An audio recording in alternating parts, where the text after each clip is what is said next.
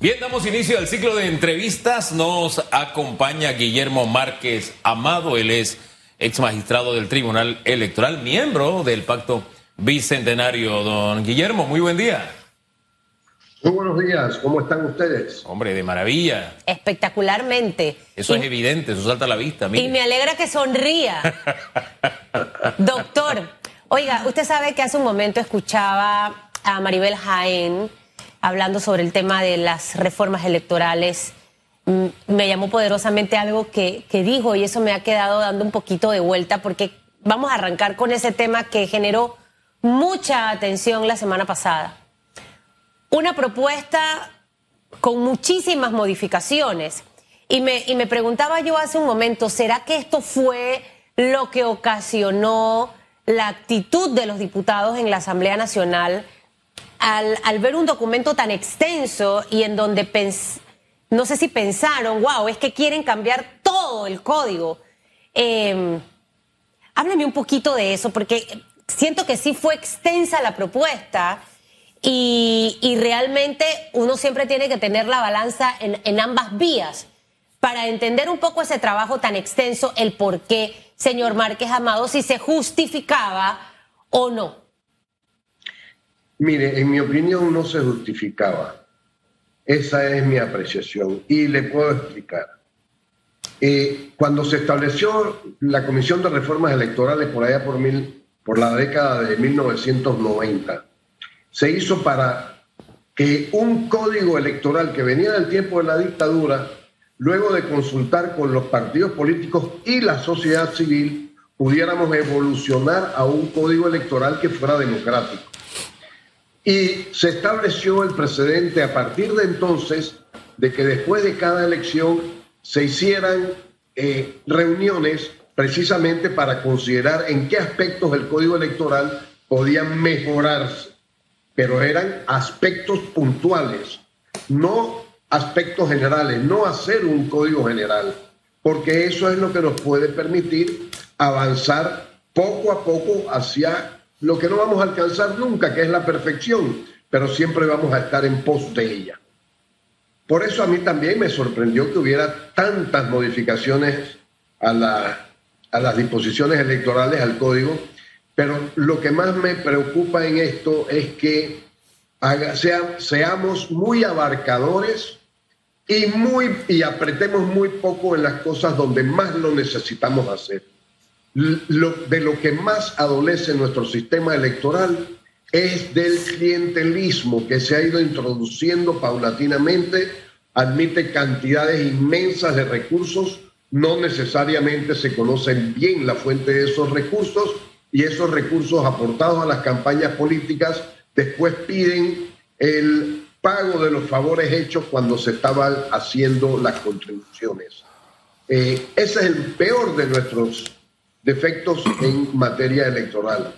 Hay otros y se pueden mejorar, pero son puntuales. Hacer unas reformas tan abarcadoras eh, es, es, es, agotador, es eh, y requiere, la verdad, bastante conocimiento y muchísimo tiempo. La Comisión de Reformas Electorales estuvo trabajando eso aproximadamente durante un año y quiero decirle que ese año fue insuficiente porque además de que estuvimos, estuvimos en pandemia, eh, se quedaron temas por fuera. Por ejemplo, el subsidio electoral de parte del Estado no se ha tocado en lo más mínimo. En cambio, otras cosas sí se han tocado y no necesariamente tienen tanta importancia. Fíjese que cuando el presidente habló de estas 300 reformas y que a él le preocupaba lo que venía de comisión tan amplio, tan extenso, yo digo sí, pero no. Es decir, claro que preocupa que sea tan amplio, que no hayamos tenido el conocimiento de qué es lo que realmente se está proponiendo cambiar, eh, tal como se acostumbraba. Usted tiene toda la experiencia. Cuando la comisión terminaba, a los medios se nos enviaba un cuadrito donde se decía artículo tal, modificación, y uno le quedaba bien claro qué era lo que se buscaba. Es más, a veces se ponían antecedentes, ¿no? Y, todo eso nos ilustraba. En esta oportunidad fue como un salto al vacío. Eh, a mí los 300 no necesariamente me sorprende. Yo, yo, yo creo que si es de calidad y si es importante, pueden ser 300, 100 o 10. No hay problema. Pero más allá de esa falta de conocimiento general que podemos tener, no deja de sorprender lo que pasó en la Asamblea, ¿no? Y allí es donde ahora se ha centrado el debate más que en los 300, las 300 reformas que llegaron de la, de la comisión. Ayer hubo algún nivel de entendimiento, la contradicción esa tan peligrosa de la propaganda gratuita, este, gracias a Dios fue, ya fue corregida, pero todavía falta por, por andar. Este trabajo en la comisión técnica estos primeros frutos que da a usted qué le parece, e igualmente ahora que van a entrar en lo espeso del Cheme, lo que es el tope de campaña, que se aumentó en la Asamblea, en la Comisión, creo que quedó en 7.5 millones a nivel presidencial, en la Asamblea se, se amenazó con llevarlo a 20 y después de la presión lo bajaron a 10, pero terminó aumentándose a 10, porque se había bajado a 7.5. Su balance de ayer y las expectativas que tiene. Yo francamente estoy bastante inconforme con lo que he visto hasta este momento. Yo creo que todos los panameños haríamos mucho mejor si nos pusiéramos de acuerdo en qué cosas puntuales quisiéramos mejorar o debemos mejorar. No es que queramos solamente, es que vamos a tener que mejorar cosas si queremos sostener una democracia genuinamente con ese nombre. Por ejemplo, el subsidio electoral público tiene que ser mejor distribuido entre los partidos políticos y los candidatos independientes. El subsidio, el perdón, las contribuciones privadas deben bajar. Ahora mismo son considerables. No solamente son 10 millones, porque eso es para la campaña de presidente. Son 300 mil dólares para cada candidato a diputado. Y para las elecciones generales que van, a tener lugar en, el año 2024, le aseguro que habrá más de 250 candidatos a diputados. Multiplique eso por 300 mil dólares cada uno de esos candidatos y ya tendremos una idea del volumen de plata que estamos gastando en cosas que no merecen esa, ese gasto tan grande, porque ese gasto normalmente se concentra es en la propaganda, en la propaganda pagada. Y en la propaganda pagada, como todos sabemos, que es un, es un bien de consumo, digámoslo, de esa manera, nunca se habla necesariamente las verdades. Se habla lo bonito para capturar la atención del elector y que vote por determinado candidato. Pero se necesitan otras cosas, hablar del fuero electoral, ese fuero, eh, esa especie de inmunidad penal que tienen los candidatos, no estoy hablando de los diputados, estoy hablando de los candidatos, porque desde que son candidatos tienen esa, esa posibilidad. Tenemos que hablar también de eh, las firmas, el periodo de, firmas, eso que dicen que no, no será mayor, no será menor de tres meses. Pero es que mire, si vamos a hacer las cosas con equidad y con justicia, los partidos políticos para recoger el 2% de los votos válidos de la última elección y poder llegar a ser partidos políticos tienen hasta 10 años. Cuando dicen que le van a dar no menos de tres meses a los candidatos independientes, obviamente están haciendo una enorme injusticia, porque si a los partidos políticos le dan no menos de 10 años, perdón, un máximo de 10 años, ¿cómo es que a los candidatos independientes le podrían dar, por ejemplo, cuatro meses o cinco? Eso no estaría bien, pero al mismo tiempo no queremos tampoco que haya esta cantidad de, personas o que no puedan llegar a ser candidatos independientes o que haya excesivas aspiraciones, porque no deja de ser cierto que en Panamá todos queremos o todos, todo el mundo quiere ser presidente, ser diputado, ser alcalde, en fin. Todas esas, nosotros deberíamos ponernos de acuerdo en los temas puntuales que más significación tienen para mejorar nuestra democracia. Yo me quedo con una frase que usted dijo hace un momento, abarcó demasiado. El que, el que mucho abarca, poco aprieta. Y es que tantos artículos, de verdad. Eh, y luego quienes están en la comisión dicen, pero bueno, ahí estuvo los partidos políticos, ahí estuvo presente el Consejo de Periodistas, bueno, ahí Estuvo presente todo el mundo, pero yo no sé qué pasó, señor Márquez Amado, porque antes de que ese documento se presentara oficialmente a la Asamblea Nacional, realmente yo no vi ninguna impresión de que iba muy grueso, muy cargado, este, y definitivamente que eso se presta para lo que ocurrió. Si yo recibo algo así, ahora, ah, no, es que hay demasiadas cosas, esto es como, vamos a irnos con esto. Y todo en la vida es estrategia. Usted hasta para disimular algo que quiere cancelar y tumbar, usted hace una estrategia y desvirtúa la atención. Y pareciera que es lo que ha ocurrido. Ojalá que la Asamblea y ojalá que los sectores que tienen que participar enrumben esto. Usted ha mencionado cosas específicas que, que deben prestársele atención. ¿Qué es lo que debe ocurrir a partir ya de este momento? Quedarnos con las reformas electorales que vimos hace cuatro años, que muchas en positivo, y agregar sería un par de ese documento tan extenso para poder avanzar, porque si no nos va a comer el tigre. Se acercan las elecciones y tenemos un código recién aprobado, donde la gente ni siquiera conoce cuáles son las reglas del juego. Mire, mi, mi experiencia me dice que lo más sensato sería escoger eh, temas puntuales pero absolutamente necesarios para mejorar nuestra elección, nuestro sistema democrático. Yo me concentraría allí, aparte de algunas, algunas cosas que son de naturaleza constitucional, pero eso no se puede modificar por ley. Cosas que se pueden hacer.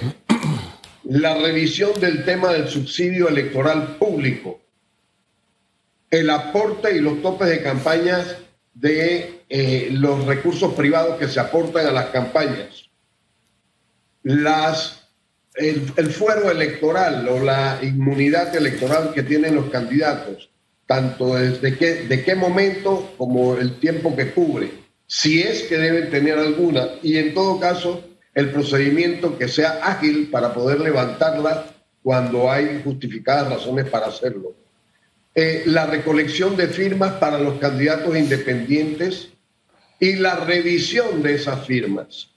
Eh, simplificar las cosas durante la campaña, porque la simplificación tiene la gran ventaja de que agrega transparencia y alejar del manejo de la campaña electoral a las publicitarias, porque tienen un costo grandísimo, por un lado cobran comisiones, encarecen el proceso electoral y contribuyen a que haya clientelismo.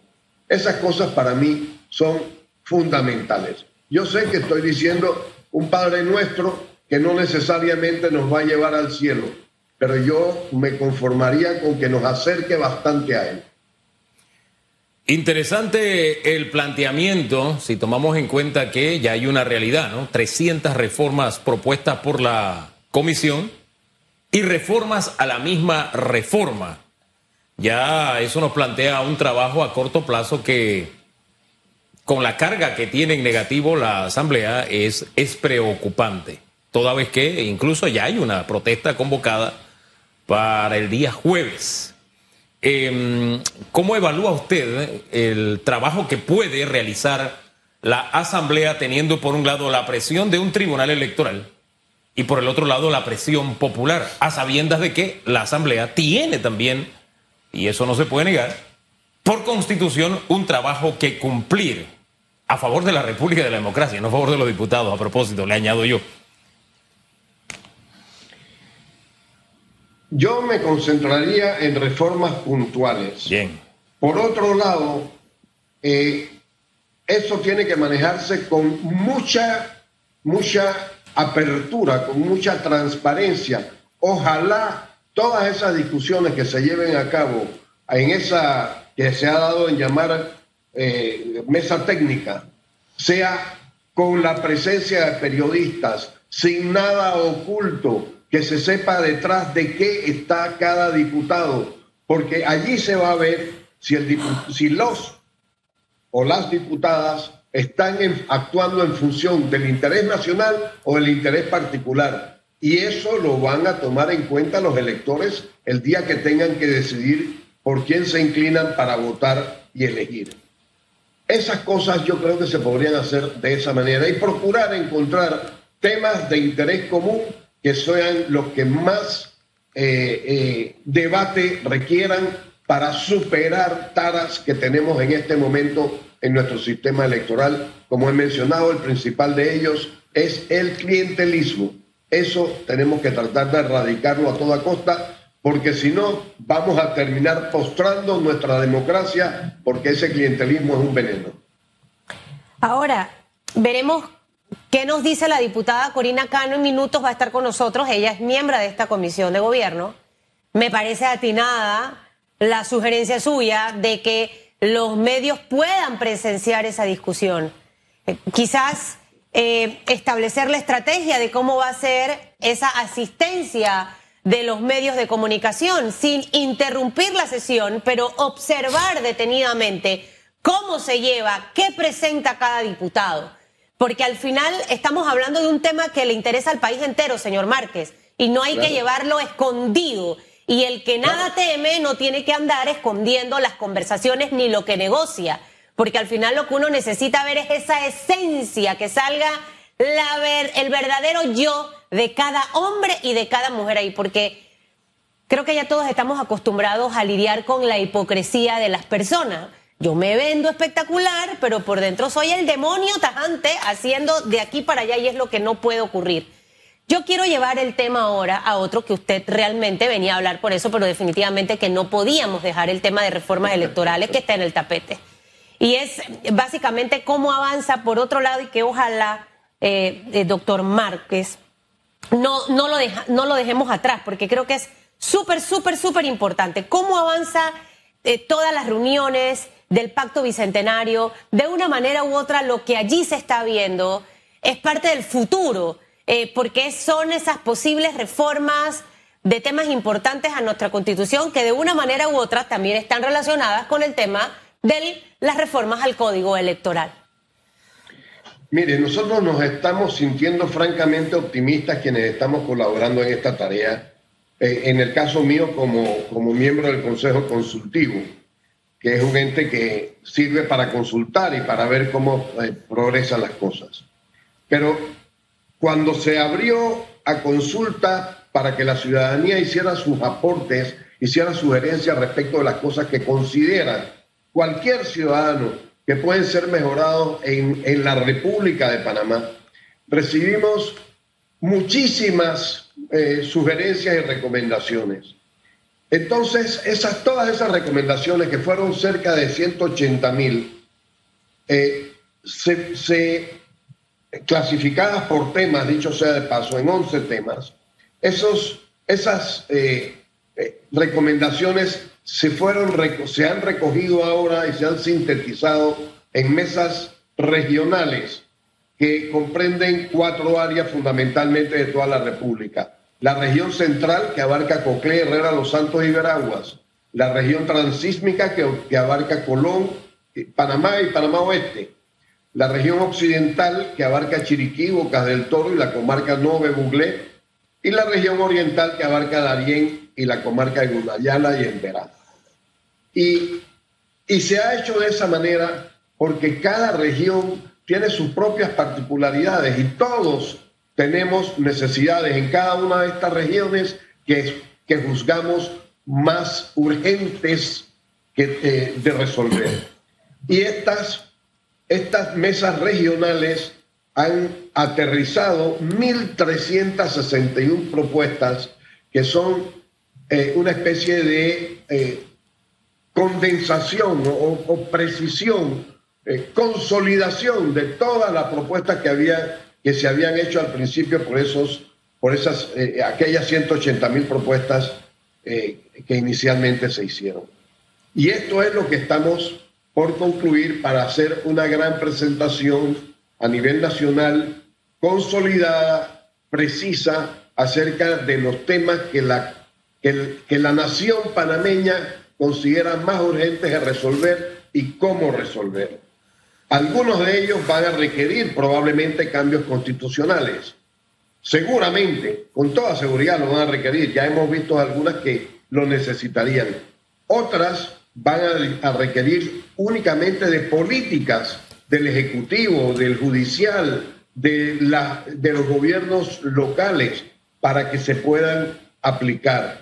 Otras van a requerir de leyes y otras van a requerir de un respaldo que implique una colaboración de ciudadanos y autoridades para que se puedan llevar a cabo todas ellas, todas enfocadas en aportar soluciones hasta pequeñas en algunas comunidades como son la construcción de un puente eh, y, los, y los temas son muy abarcadores, van desde agro y seguridad alimentaria, sigue educación, salud luego, economía post-COVID, cómo vamos a resolver nuestra economía en, en la nación, Estado justo y ético, agua, eh, ambiente, inclusión de las comunidades marginadas sobre todo, y de aquellas personas que se sienten que están, eh, que no tienen las mismas oportunidades en nuestra sociedad.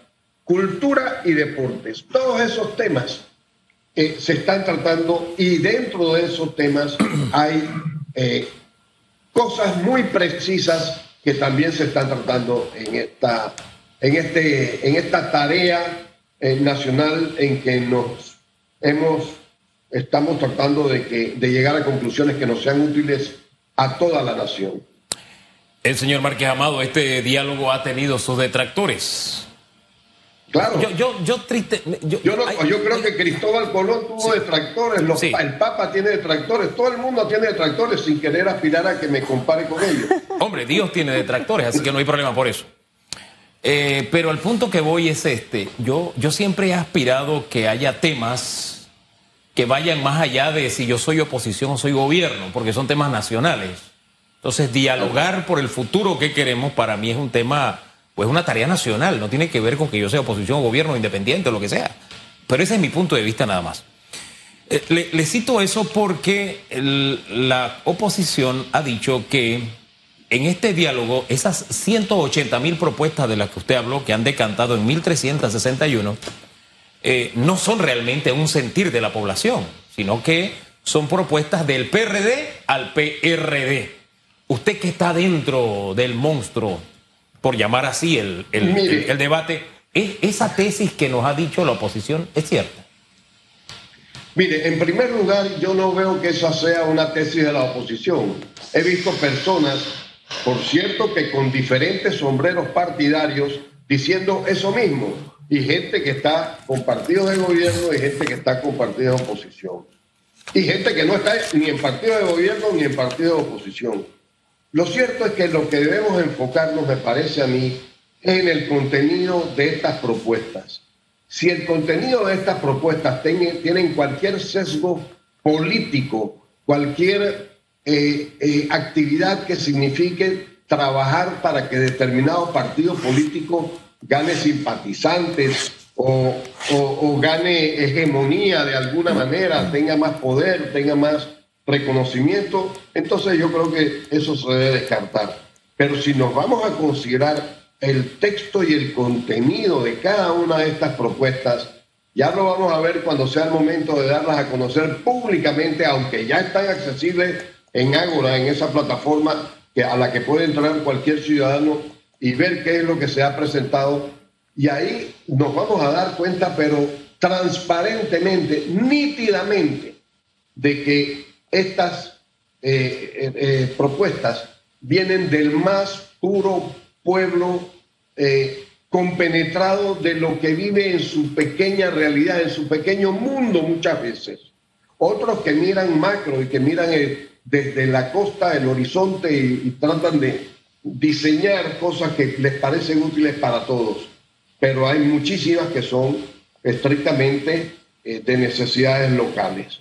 Y yo creo que en la medida en que veamos esas cosas eh, y el contenido de ellas, nos vamos a, convencer, pero, pero dramáticamente, sólidamente, de que no hay nada de tal de cosas como la que algunas personas han estado diciendo ciertamente. Don Guillermo, gracias por conversar esta mañana con Panamá a través de radiografía. Nos amplía, nos amplía el panorama respecto a este tema que aunque es sustancial, importante, de primera línea, no necesariamente creo que le hemos dado el, espacio necesario para conocer esas propuestas en detalle, ¿no? Y sabe algo, llévese lo que usted mismo nos decía al inicio con el tema de las reformas electorales, que abarcó mucho. Creo que el ejercicio de lo que hemos visto en el tema de reformas al código electoral para que cuando este documento, porque se estila mucho, señor Márquez, que grandes hombres y mujeres trabajan en buenas propuestas y finalmente son engavetadas o no se ejecutan, es lo que no puede ocurrir. Eh, y lo hemos visto a lo largo de la, de la historia, eso es ser positivo pragmático, sabiendo y conociendo la realidad de nuestros líderes, que a veces por querer cumplir una solicitud social, empiezan con esto, pero no, no le dan la debida importancia. Así que hay que buscar ahí la estrategia para que exista ese compromiso con ese documento. Si no, al final, todo lo que se ha trabajado quedará allí. Sería una pena. Sería una pena. Yo, yo, el, el, presidente ha dicho que él, y lo ha dicho reiteradamente, que él se va, que él se comprometerá con respaldar estas propuestas porque está convencido de que tienen un origen que no tiene que ver eh, ni guarda relación con intereses partidarios ni políticos de nadie, sino con necesidades del pueblo panameño. Y yo estoy absolutamente convencido porque viví una experiencia como esa de que cuando venga la campaña de 2024, muchas de estas cosas que no se van a haber logrado todavía, eh, suponiendo incluso un apoyo enérgico de parte del gobierno eh, nacional, también van a ser muy probablemente eh, compromisos que contraerán los candidatos que en ese momento. Que así sea. Dios quiera que así sea, que no se quede en una letra muerta ahí, ¿no? Y Panamá tiene antecedentes. Porque esto es a largo plazo. Sí, Así es. De diálogos que Debe han ser rendido así. beneficios. Gracias. Chao, señor Márquez Amado. Que tenga buen día. Mucho gusto.